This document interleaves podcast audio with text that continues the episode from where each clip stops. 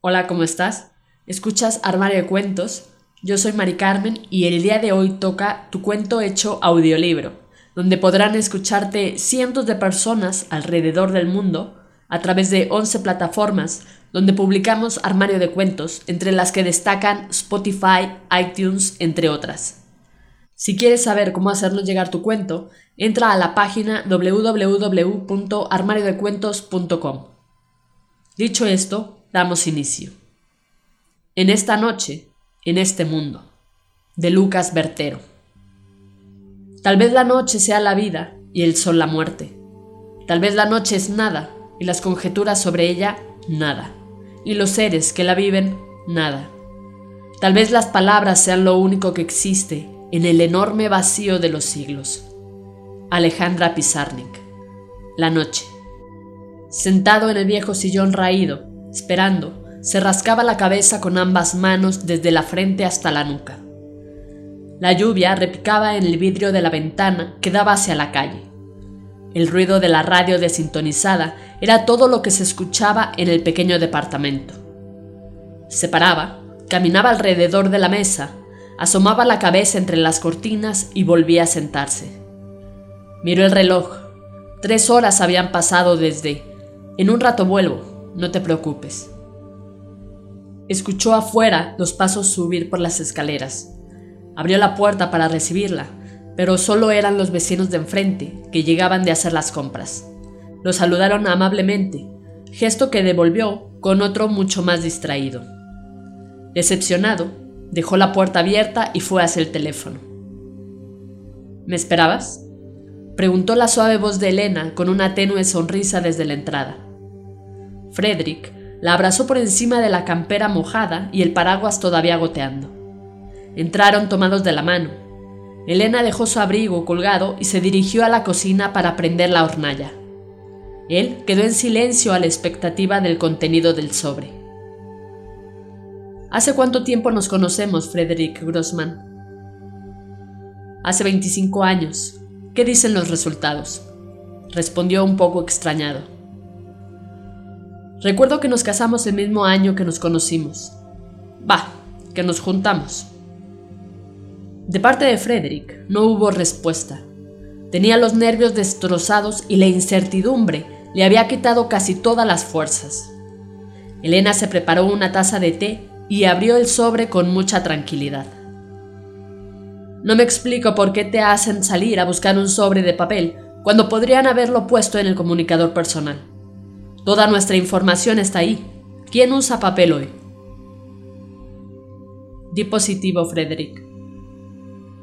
El rostro de Elena permaneció tranquilo e inamovible. El autocontrol, en este tipo de circunstancias, siempre había sido la gran diferencia entre los dos. ¿Y el médico? ¿Fuiste a verlo?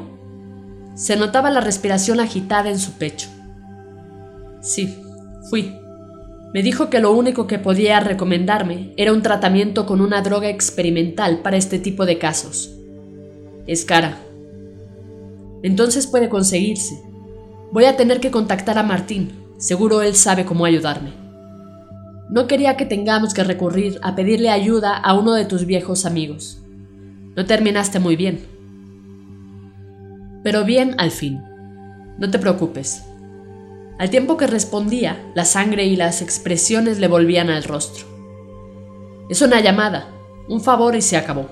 No es que tengamos más opciones. Elena sabía que esa era la realidad. Afrontar una enfermedad degenerativa sin dinero ni recursos, salvo una receta médica, solo la llevaría a un final inmediato. Tuvo que aceptar. El intercomunicador, un dispositivo que guarda cierto parecido con los antiguos teléfonos con botones y tubo, funcionaba como una base de datos de cada habitante de la ciudad que contenía toda la información relacionada a ellos. Grupo familiar, historia clínica, título de propiedad del inmueble, cuenta bancaria, gustos personales, etc. Estaba ubicado sobre un escritorio en un rincón de la habitación dedicado solamente a este aparato. Frederick Suspiró parado enfrente del escritorio y procedió a encender el intercomunicador y buscar el número de Martín, que de todas maneras no había olvidado. La pantalla táctil rectangular se iluminó.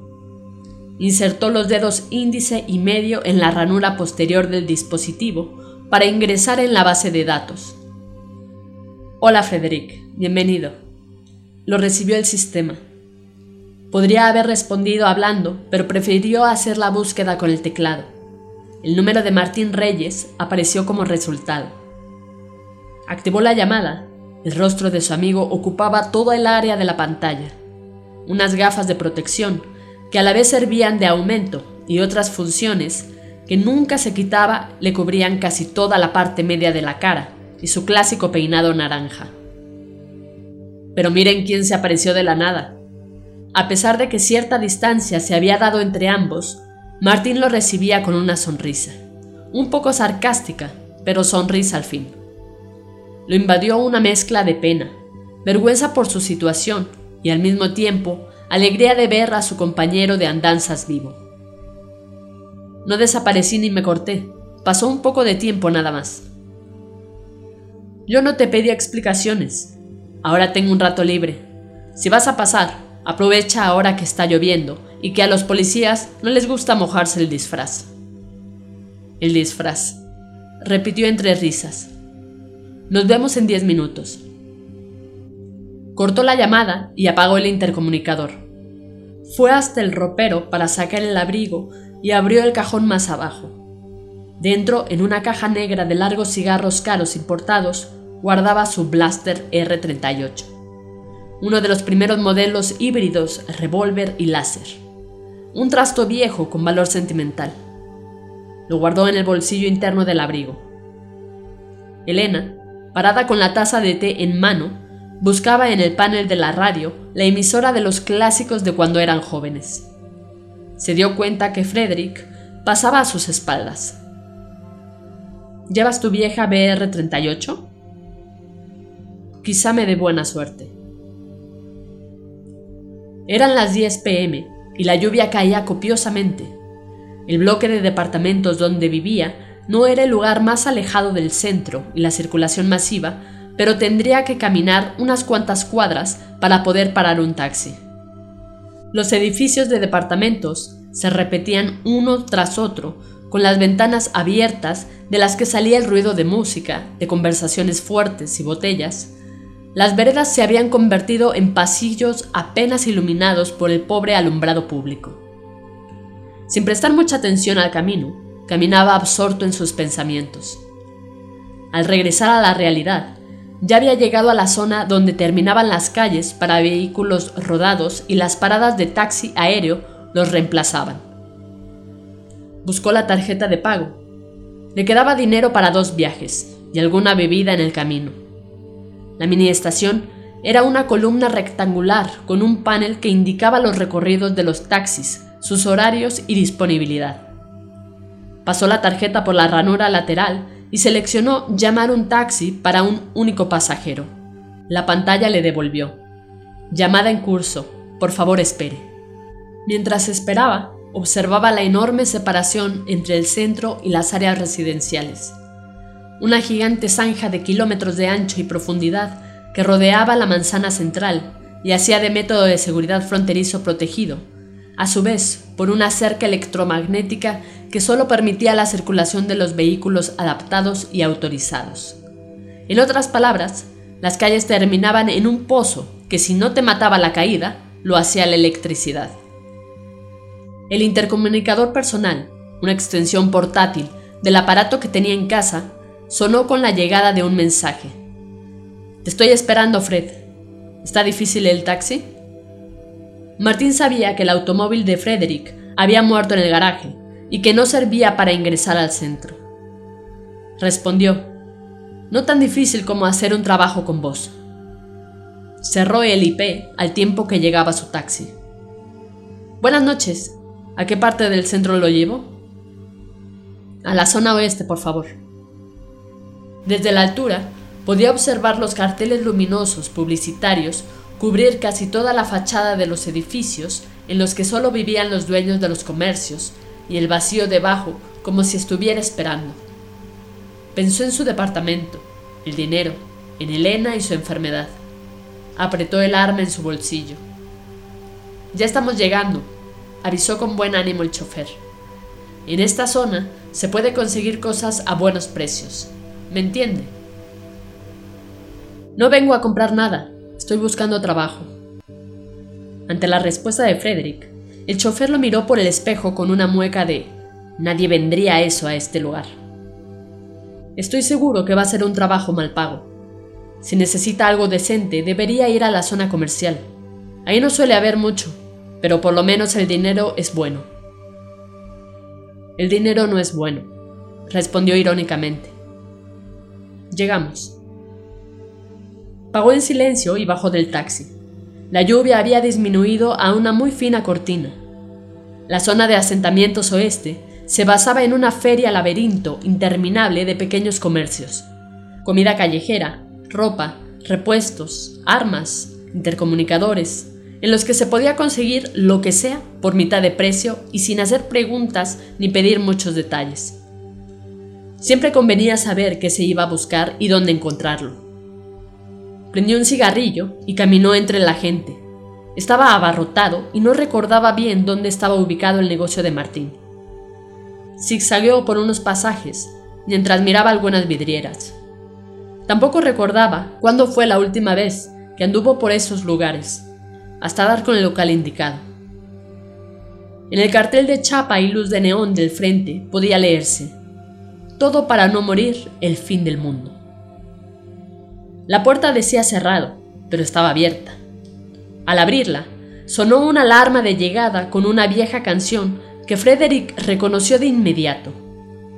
Un pequeño local con las paredes llenas de estanterías, con repuestos para vehículos aéreos, guantes, cascos y protectores de todo tipo, perchas con camperas y sombreros, souvenirs de shoppings de la zona comercial y algunas figuras de gatos de la buena fortuna que hacían de decoración. Martín se asomó por la cortina de tiras hechas con cartuchos de balas y tuercas. Diez minutos más y pensaba que te habías arrepentido. Frederick estaba de espaldas al mostrador. Giró y apuntó con la vieja BR-38. Sácate la mochila, sácatela. Una sola que me mande, una sola, y no hay ni paz ni descanso, dijo entre risas levantando el dedo medio. Esa berreta rota 38 todavía existe. Esta berreta te salvó la vida. Pero me cobró el ojo izquierdo, señalándose una cicatriz que se asomaba por debajo del visor protector y cruzaba por entre las cejas hasta casi la mitad de la frente. Agarra una silla, Voy a buscar algo para tomar. Frederick agarró uno de los taburetes acomodados al fin del mostrador. Tomó asiento para mirar con detenimiento la mercadería de las estanterías. Muchos de esos objetos habían sido botín y paga de sus últimos trabajos juntos. Recordaba y reía solo. Martín volvió con una botella de bourbon y dos vasos. Ahora sí, contame qué te sacó de los monoblocks y te trajo hasta el fin del mundo. Debe tratarse de algo bueno. Elena está enferma. Necesita tratamiento urgente. La cara de Martín se enfrió por completo. Los médicos qué dijeron? Todavía no es terminal, pero si no empezamos el tratamiento con un tipo de droga experimental, el tiempo se acabará muy pronto. Cuando me case, prometí que... Sí, sí, ya lo sabemos. Se rascaba la pera pensativo. También he sabido que cualquier droga o tratamiento experimental es caro, muy caro. Ambos vaciaron sus vasos en silencio. En esta tienda nunca hubo mucho movimiento y lo que tengo guardado no te va a alcanzar ni para llegar a la farmacia. Podríamos reventar la casa de empeño al final de la cuadra. Ese viejo rata está forrado en dinero y su brazo prótesis dicen que vale una fortuna. Lo venderíamos en dos segundos. No, Martín. Ya no estoy para complicarme tanto. ¿Quizá algún contacto? No quiero meterte en esto. Frederick sabía que Martín estaba tratando de tomarse las cosas más tranquilas. Los días de pistoleros habían terminado. Puede ser. Déjame hacer unas llamadas. Hay un par de pillos que me deben favores. Sin nombres, por favor. Rieron al unísono. Martín se fue hacia el intercomunicador que estaba en la pequeña habitación que hacía de oficina. Fredericks sirvió un poco más de bourbon para los dos. Caminó hasta la puerta, miró las tiendas y sus vidrieras, pensando, ser un paciente terminal le quita el misterio a la vida. El más importante, saber cuándo vas a morir.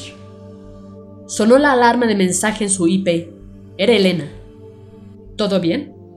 No te preocupes tanto. No tengo miedo. Además, tenemos más dinero de lo que pensás. Martín volvió con noticias.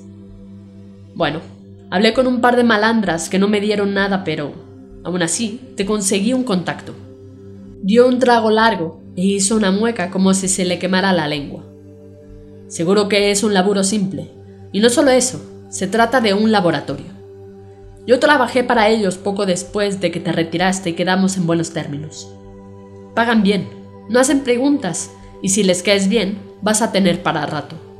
Era mi comodín. Saben que vas de mi parte. Gracias, Martín, dijo con el tono más serio y sincero que jamás había usado. A pesar de que me retiré, no importa, no importa. Interrumpió tratando de cortar la dificultad del momento. Además, yo no tengo quien me espere. Elena se lo merece. Solo Elena. Frederick sacó la BR-38 y la puso sobre el mostrador. Te la dejo. Martín quiso escapar del significado del gesto, pero no pudo. Vas a tener que volver a buscarla. Nadie va a pagar por esto. Voy a tener que volver para pagar una bebida decente. Toda la vida entre malandras y ningún contacto te consigue una botella de calidad. Ya te mandé la dirección a tu IP, viejo.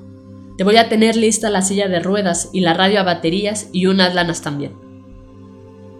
Terminaron sus vasos y se despidieron. Afuera, el caudal de gente iba y venía. Cerró su abrigo y hundió ambas manos en los bolsillos. Pensó en parar un taxi, pero la dirección no era tan lejos desde la tienda decidió ir caminando. Al final de la cuadra estaba la casa de empeño. Miró por la vidriera por si acaso. Como sospechaba, terminaba en un callejón oscuro, una puerta blindada con un foco que iluminaba el panel comunicador. Presionó el botón negro ubicado debajo de un ojo de vidrio. La voz se adelantó. Espere un segundo, por favor. Sonó la cerradura y la puerta se abrió.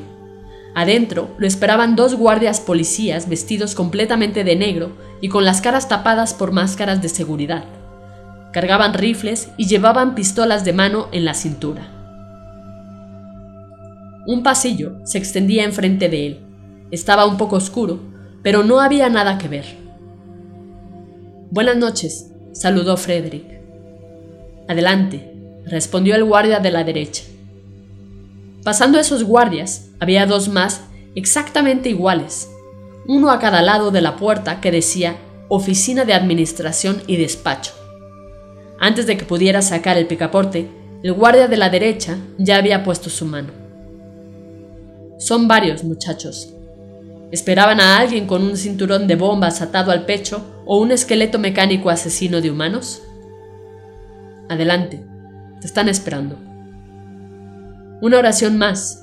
Bien, casi somos amigos. El guardia de la izquierda lo empujó con el rifle hacia adentro. La oficina parecía una mezcla entre sala de interrogatorio y galpón de fábrica. El piso estaba señalizado por una línea amarilla por donde caminar, que recorría toda la sala. Una silla puesta enfrente de un escritorio bañado por la luz celeste de unos largos focos que colgaban del techo unos archivadores y varias cajas con fechas y códigos se apilaban al lado. Tomó asiento. ¿Me espera el hombre invisible? preguntó para sí mismo. Al fondo se abrió otra puerta de la cual pudo leer solo personal. Encandilado por el rayo blanco de luz que venía desde la otra sala, se cubrió y cerró los ojos. Una silueta lo recibió con un saludo. Buenas noches, Llegas puntual. Muy bien. Soy el supervisor Huntsman. Regresó la mirada hacia la silueta. Era un tipo vestido de traje y corbata, peinado perfectamente hacia atrás con unas finas gafas de cristales azules. Se trataba de su entrevistador, que a su vez venía acompañado por dos guardias más. Se sentó del otro lado del escritorio y puso sus manos sobre un pequeño tablero incorporado al escritorio y activó la pantalla holograma. Buscó por unos segundos. Perfecto. Frederick Grossman, ¿verdad? Sí. El señor Reyes me habló muy bien de usted. ¿Puedo confiar en su palabra? Inclinó su cabeza un poco hacia un lado. Sí, por supuesto. ¿Y en usted puedo confiar? También. Nosotros somos laboratorios Trimesgisto. Nos especializamos en insumos médicos, tecnología quirúrgica avanzada y prótesis inteligentes. ¿Ha oído hablar de nosotros? Oí hablar bien de ustedes y también muy mal. Somos muy profesionales y no se puede tener contento a todo el mundo, pero sí se lo puedo mantener vivo, y eso es lo que hacemos. La ingratitud quizás sea una forma de reconocimiento implícito. Probablemente, respondió Frederick solo para seguirle la corriente. En realidad, no le importaba mucho. Es complicada la opinión de la gente y muy volátil, por así decirlo. ¿Puedo preguntarle por qué se postuló para trabajar para el laboratorio? Mi esposa está enferma. Necesita un tratamiento con una droga experimental muy cara. Sin vueltas. Perfecto. Parece que somos los unos para los otros. Buscó un poco más en el sistema. ¿Elena Milán? Sí. Te explico. Los trabajos son sencillos. Necesitamos que hagas de mensajero. Hacer unas entregas en lugares en los que los transportes convencionales se niegan a ir. Esto no significa necesariamente que se trate de lugares peligrosos. Si vas bien, se te asignará alguna otra tarea. Esta es la paga. La pantalla holograma mostró una suma que tenía muchas chances de sacarlo del problema. ¿Acepta? Acepto. Huntsman sacó un pequeño dispositivo de firma dactilar, como el que podía encontrarse en los intercomunicadores. Frederick firmó con ambos dedos. ¿Alguna pregunta? ¿Algo que quiera agregar? No, todo en orden. Perfecto. Pasemos al trabajo. Como primera tarea, y como le había adelantado, necesitamos que entregue este paquete de medicinas. Una caja blanca que uno de los guardias había traído del otro lado de la puerta de solo personal. En la dirección que ya fue enviada a su IP. Una vez terminada la tarea, nos comunicamos por esa señal. En caso que no haya traído elemento para transportar el paquete, podemos proveerle de una mochila. Sí, por favor. El otro guardia puso sobre la mesa una mochila que parecía un arnés de seguridad. Eso es todo, señor Grossman. Que tenga una buena jornada. Frederick preparó la mochila y fue escoltado afuera de nuevo por los guardias. Chequeó la dirección de la entrega. Un segundo mensaje decía, los gastos para movilidad están cubiertos. No se preocupe, también tuvimos en cuenta su seguridad. Atentamente, Huntsman. Salió de los callejones hasta la calle principal. Un taxi aéreo lo esperaba. Dentro también lo esperaba otra caja blanca con el logo del laboratorio. Cortó el precinto de seguridad y la abrió. Una pistola láser modelo T-66 fabricada por los mismos Trimegisto. Usted dice, al perímetro suroeste, por favor. Frederick guardó la pistola láser dentro del abrigo. Le adelanto que solo puedo llevarlo hasta la entrada del perímetro, por una cuestión de seguridad. Usted sabrá entender. No hay problema. Ya estuve antes por ahí. Ir hasta la entrada es suficiente. El taxi se elevó por encima del laberinto de comercios y giró en dirección al destino. La noche transcurría húmeda y lenta, y a medida que dejaban la zona oeste, las luces y la concentración de gente empezaba a disminuir. En los asentamientos oeste es difícil pero se puede vivir. En el perímetro ya es casi imposible, comentó el chofer. Después de la guerra civil industrial, la gente quedó varada en los restos de lo que había sido la zona de fábricas. Una pena pensar que una vez fue el motor de la zona central comercial. Estuve en algunos enfrentamientos. Fue un momento difícil. El chofer mostró una cara de asombro como si se tratara de una trampa para robarlo. Para su alivio, justo llegaban a la entrada del perímetro. Bueno, hasta aquí llegamos. Buenas noches. El perímetro era una zona más pobre que los asentamientos, donde la gente vivía como podía en casas hechas de restos de edificios, colectivos desarmados, chapas y fábricas abandonadas. Era el lugar donde contrabandistas, mercenarios, ladrones, dealers, cazarrecompensas y demás habían elegido como base.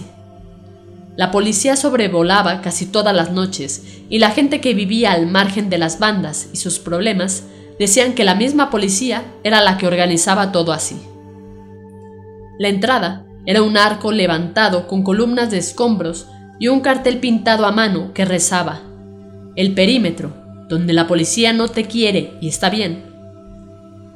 Frederick prendió un cigarrillo y cruzó hacia las calles apenas iluminadas. Eran las 2 a.m., pero todavía andaba gente afuera y los vendedores ambulantes ofrecían comida en casi todas las esquinas.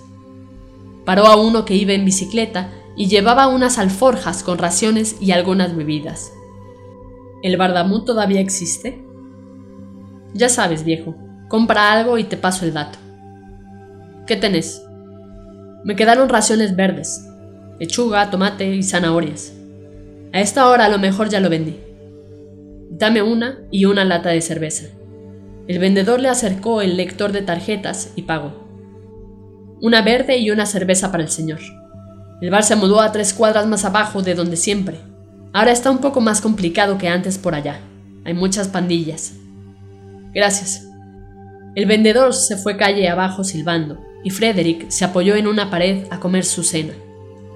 Mientras lo hacía, una nave de la policía pasó a lo alto iluminando con reflectores los techos de unos edificios. El dato no era más que seguir caminando, pero para su sorpresa, tanto la comida como la cerveza estaban buenas. Tendría que haberle comprado una más, pensó. Encendió otro cigarrillo y continuó caminando. Cruzó tres calles más y se adentró en unos callejones que no eran tan estrechos ni tan laberínticos por suerte. Pequeños grupos como murciélagos lo observaban al pasar y podía oír sus murmullos. Salió del otro lado de la calle y de nuevo a otros callejones. Pilas de basura se acumulaban contra las paredes debajo de escaleras de emergencias rotas y el olor nauseabundo hizo que se tapara la boca y nariz con la mano. Un tipo, desde la oscuridad, empezó a reír. ¿Qué pasa? ¿A la gente del centro no le gusta la brisa del perímetro? Tenía una botella en una mano y una pistola láser en la otra. Yo no soy del centro. Estoy buscando el bar. Me importa un carajo. Levantó el arma hacia el rostro de Frederick y dio un trago a la botella. A mí también. Con un movimiento rápido le empujó la botella hacia adentro de la garganta. El tipo se atragantó, retrocedió y vomitó. Un pedazo de diente flotaba en el charco de comida y cerveza. Dije que estoy buscando el bar. Desenfundó y le apuntó a la sien. De la oscuridad, detrás, se escuchó otra risa, y un grupo de cinco pandilleros emergieron apuntándolo. Frederick giró tan rápido como pudo y les apuntó de vuelta. El ladrón del medio, un poco más bajo que los otros cuatro, Guardó su arma y se acercó a él e inspeccionó la T-66. Volvió a reír. Tranquilos muchachos, es mi delivery. Todos guardaron sus armas y se mezclaron con la oscuridad de nuevo. El que parecía ser el jefe de la pandilla hizo una seña para salir del callejón y se presentó. Soy Tommy, el destinatario. Vamos al bar y charlamos un rato. Vamos. Una vez fuera del callejón, girando a la derecha, el cartel de neón, Bardamú 24 horas, podía leerse a lo largo de toda la cuadra.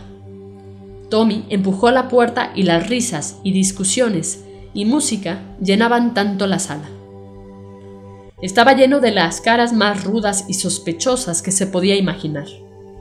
Algunos saludaban a Tommy pidiendo que pague un par de cervezas más. Se acercaron a una mesa en un rincón al final de la barra. Estaba ocupado por tres tipos que al ver a Frederick dejaron de hablar. Tommy se apoyó en la mesa. Bueno, señores, les voy a tener que pedir que se retiren. Se levantaron como en una coreografía y se fueron. Uno de ellos pasó enfrente de Frederick, lo miró directo a los ojos y lo chocó con el hombro. Tommy soltó una risa despreocupada. No son tan malos. A propósito, no me dijiste tu nombre. Una voz fuerte y grave respondió. Fred Grossman. Ambos se dieron vuelta para ver a Ferdinand llegar con unas cervezas. Seguimos vivos, agregó Frederick sonriendo. Oh, por supuesto, si no ese cartel no tendría mi nombre escrito. Hablando de vivos, tu compañero está... Se pasó la punta del índice por la garganta sacando la lengua. Está vendiendo chatarra en la zona oeste, vivo y medio ciego. Ese muchachito se llenaba la boca hablando de cómo iba a hacerse rico como recompensas. Bueno, no quiero cortar la charla nostálgica, pero al César lo que es del César, dijo Tommy mientras se sentaba e inspeccionaba la caja. Ferdinand se dio media vuelta y vociferó la multitud. Este muchacho Fred fue uno de los primeros que se sentó en una de esas sillas a hacer negocios y con esos negocios traer gente. Deberían estar agradecidos a él de poder estar tomando alcohol acá. Y me atrevo a decir que si no fuera por él, la primera resistencia de la guerra industrial no habría sido. Frederick negaba con la cabeza y las manos al tiempo que tomaba cerveza. Está exagerando, no lo escuchen. La fama te persigue, viejo. Tommy olía un paquete tras otro para ver que esté todo en orden. O algo así era. En fin, está todo. Ahora me toca hacer el malo y redistribuirlo, envenenando a la población. ¿Y quién lo envía? Los laboratorios salvavidas. Bueno, se levantó de la silla. Si ya está todo, voy a descansar un poco. ¿Qué pasa, Fred? ¿Ya te vas? Tommy tiene la cura para el sueño. Tommy se frotó uno de los paquetes por todo el rostro. White Dog Hunt. Guiñó el ojo derecho. No, paso. ¿Tus secuaces siguen cobrando zapatos de peaje? Preguntó Frederick, mirando de reojo a Tommy. Quédate tranquilo, viejo. Acá no te va a joder nadie. Me caes bien. Y esa técnica tragabotellas de kung fu fue un espectáculo. Ok. Ferdinand, te debo una visita y unas cervezas más. Cuídate, Fred. El aire fresco se sentía bien en el rostro y el cuello. Se asomó al callejón para ver si la pandilla seguía ahí esperando. Desde una ventana de un segundo piso, el tipo que había tragado la botella lo observaba. Cruzaron miradas. Frederick encendió el último cigarrillo y el tipo le hizo una seña de disparo con las manos. No tengo ganas de aguantar a nadie, pensó. Dio la vuelta y empezó el camino de regreso por las calles principales entre los ladrillos, maullidos y gritos lejanos de peleas. De nuevo, en el área donde paraban los taxis, antes de pedir uno, envió el mensaje. Entrega realizada. La respuesta llegó de inmediato. Estamos al tanto. Si no es molestia, le agradecería si pudiera pasar por la oficina para hablar. Atentamente, Huntsman. Sabía por larga experiencia que ese, si no es molestia, significaba ir de inmediato. De todas maneras, iba a pasar a cobrar, no tanto a hablar. La puerta se abrió sin siquiera anunciarse. Esta vez no había guardias en el pasillo, y la puerta a la oficina también estaba abierta. Huntsman estaba sentado como siempre, pero la silla donde estuvo Frederick había desaparecido. Una luz blanca enseguecedora bañó completo a Frederick, que se cubrió los ojos con el brazo. Buenas noches, señor Grossman. Disculpe las molestias. Es solo un protocolo de seguridad. ¿Para estar seguros de dejarme ciego? No. Solo chequeamos que haya traído un arma externa al laboratorio. Debo admitir que usted ha cumplido con más de lo que se esperaba. ¿Se suponía que era una vieja solo de ira? Levantó un poco el tono molesto. La luz se apagó y la silla volvió a estar enfrente de él. Voy a serle sincero. La mayoría, por no decir todos, no solo no vuelven por las pandillas que los interceptan, sino que además se unen a ellos. Claro, los que no mueren en el intento. Usted me entiende. Esto Puso un maletín y otra caja de envío sobre el escritorio. Es para usted. Solo carguen el dinero a mi IP. Señaló el paquete. ¿Otro envío para deshacerse de mí? No, señor Grossman. Reía casi orgulloso de la impunidad del laboratorio. Esto. Puso la mano izquierda sobre el maletín. Es lo que usted necesita para su esposa. Podría decirle que es un bonus por haber cumplido en tiempo y forma récord con su tarea. Y esto, la mano derecha sobre la caja, es su siguiente trabajo, pero lo hablamos en otro momento. En cuanto al pago, ya fue efectuado. Puede ir a descansar tranquilo. Las tareas se realizan de noche únicamente. Perfecto. Buenas noches. Agarró solo el maletín y se fue. El hecho de que no había ningún guardia le pareció sospechoso, pero pensó que el bonus podría haber sido la causa. Por fin de vuelta en casa, colgó el sobre todo en la entrada y fue a lavarse la cara. La casa estaba en completo silencio. En la habitación, Elena, acostada, despierta, esperaba las noticias. Frederick entró a la habitación con el maletín en la mano y se sentó al lado de ella. ¿Cómo estás? preguntó en voz baja. Esperando. Los síntomas siguen igual. ¿Qué traes ahí? Señaló el maletín. Trabajo para los laboratorios Trimegisto. Como regresé vivo y entero de la primera entrega, el supervisor me dio una muestra bastante generosa de inyectables de la droga que necesitamos. ¿Te pagaron con medicamentos? No, son un bonus. Necesitas descansar. Acarició el rostro frío de Frederick. Se quitó la ropa y se acostó del otro lado de la cama y se abrazaron. En pocos segundos ya estaban dormidos. La alarma de un mensaje lo despertó. Su próxima entrega está lista. Atentamente, Hutzman. Sin despertar a Elena, se levantó, se duchó y desayunó algo rápido. Mientras acomodaba sus cosas para salir, llegó otro mensaje a su IP con la dirección del destinatario. Esta vez se trataba de una zona más cercana. No tardaría más de unas pocas horas. Antes de salir, Elena ya se había levantado. Buenas tardes, noches. Veo que están contentos de que trabajes para ellos. Una vez que terminemos con esto, voy a pedirles uno de esos departamentos súper higiénicos y estériles para nosotros. Va a ser como vivir en un hospital. Hablando de hospital, ya instalé el módulo de inyectables y usé la primera dosis. En un rato llamo al médico para comentárselo. Va a estar todo bien. Se despidió antes de salir. En la puerta del laboratorio lo espera un guardia con la caja en la mano. No hubo saludos.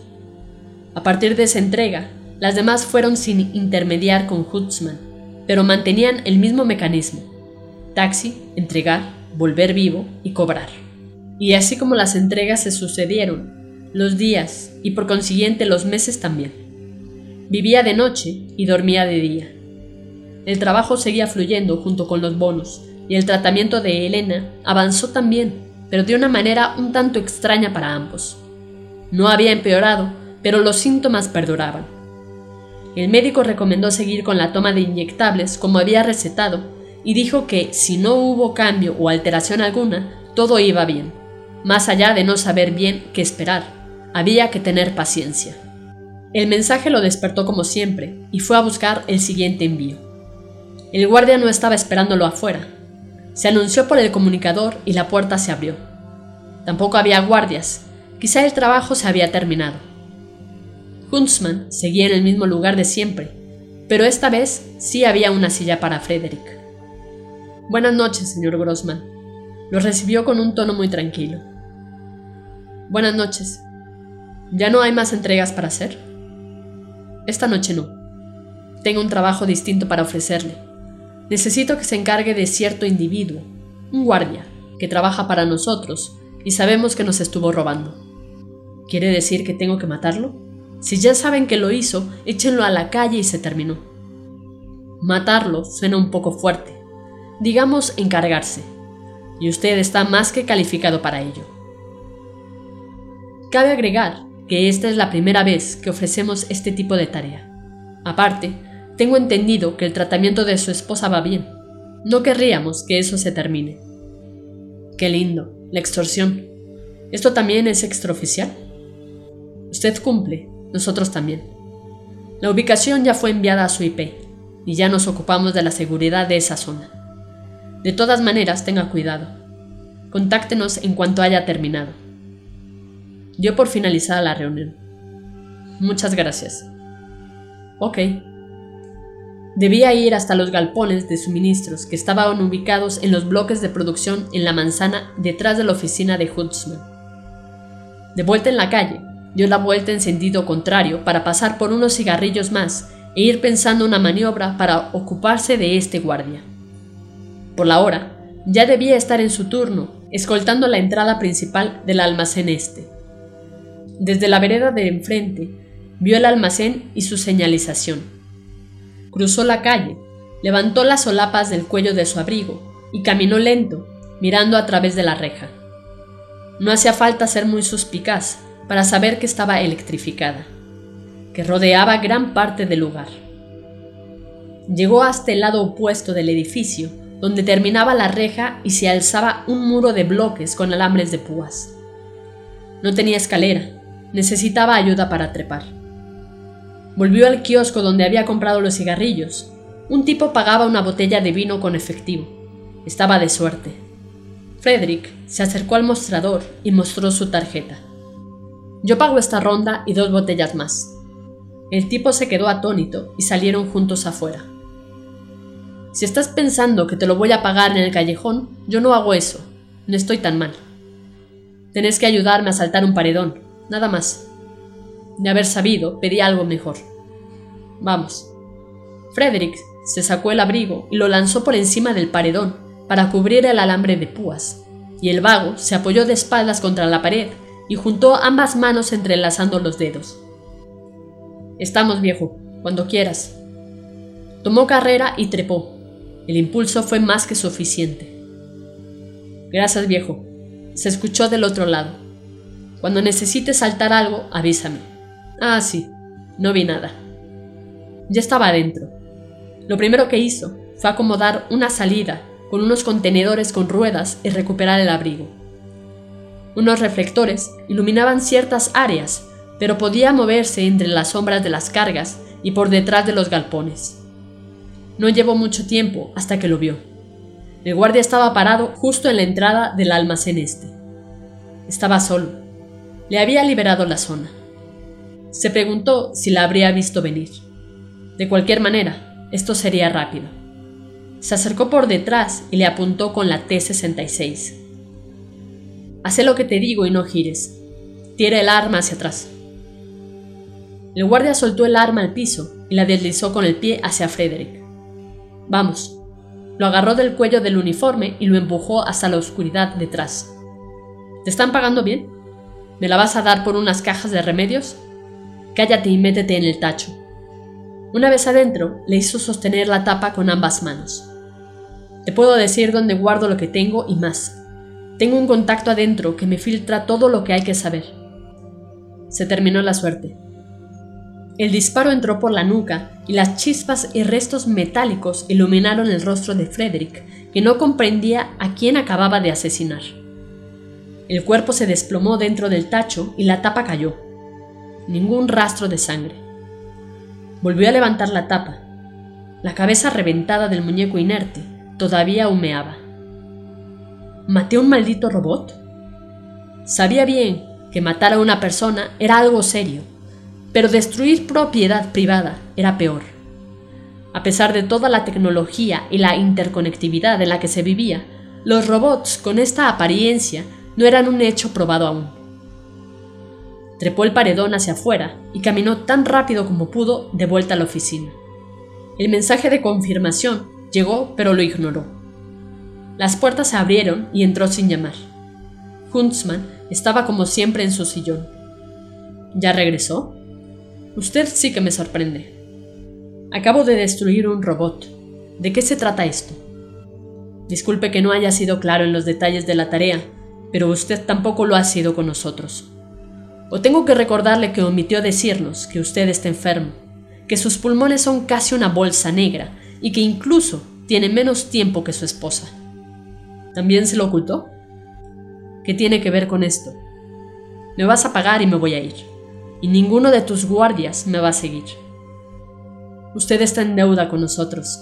Ha destruido una propiedad prácticamente invaluable. Además, tiene un gran problema de salud. Tenemos la solución para ambos casos. Permaneció inamovible mientras continuaba. Voy a serle sincero. Esto no fue más que un experimento para ver el rendimiento de los primeros prototipos humanos. Y gracias a usted, ha tenido resultados muy interesantes. Ahora lo importante. Lo necesitamos para una última tarea, y por lo mencionado antes, no estaría en posición de negarse. Solo necesito una firma más. Ya estaba todo dicho.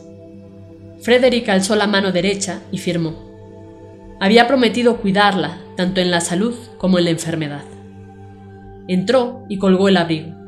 La radio estaba encendida a medio volumen con los clásicos. Fue hasta la habitación y la encontró sentada en la cama en pijamas leyendo. Buenas noches. ¿Qué lees? dijo desde la puerta. Levantó la vista del libro electrónico y le mostró la pantalla. Hola, amor. Estoy leyendo una novela rusa sobre el castigo y el crimen. Los rusos son buenos escribiendo. Elena dejó el libro en la mesita de luz, se levantó y lo abrazó. Necesitas una ducha, dijo sonriendo. Tengo todo listo para comer. ¿Te apetece? Sí, por supuesto. Entró al baño y se sacó la camisa y la musculosa que llevaba debajo. Se paró enfrente del espejo y observó su reflejo. El pelo envuelto con mechones grises caía sobre sus ojos en un rostro largo con marcas de la edad, ojeras. Estiró un poco los pliegues, de tono pálido, de su piel producto del paso del tiempo. Nada había cambiado. Del otro lado de la puerta se escuchaba a Elena preparando la mesa. Tengo noticias. Mientras estabas yendo y viniendo con las entregas, llamé al médico. Le comenté que estaba siguiendo el tratamiento y fui a hacerme un chequeo. ¿Qué te dijeron? Por debajo de la puerta se deslizó otro sobre blanco como el de meses atrás. Notó un detalle que antes pasó por alto, un pequeño logo en forma de T. Antes de terminar, Elena se anticipó. Di negativo. La droga experimental funcionó. Dale, apúrate, así comemos antes de que se enfríe y lo celebramos. Frederick no respondió. Abrió la canilla del agua caliente sin entrar en la ducha mojó una toalla y empezó a limpiarse el pecho y los brazos con mucho cuidado. Los prototipos como él no eran completamente resistentes al agua. Fin. Esto ha sido todo. Espero que te haya gustado. Si fue así, compártelo con todos tus amigos. No olvides comentar qué te pareció este cuento de Lucas Bertero. Recuerda seguirnos en nuestras redes sociales, Facebook, Twitter e Instagram. Nos encuentras como Armario de Cuentos. Con esto me despido. Cuídate mucho. Hasta la próxima.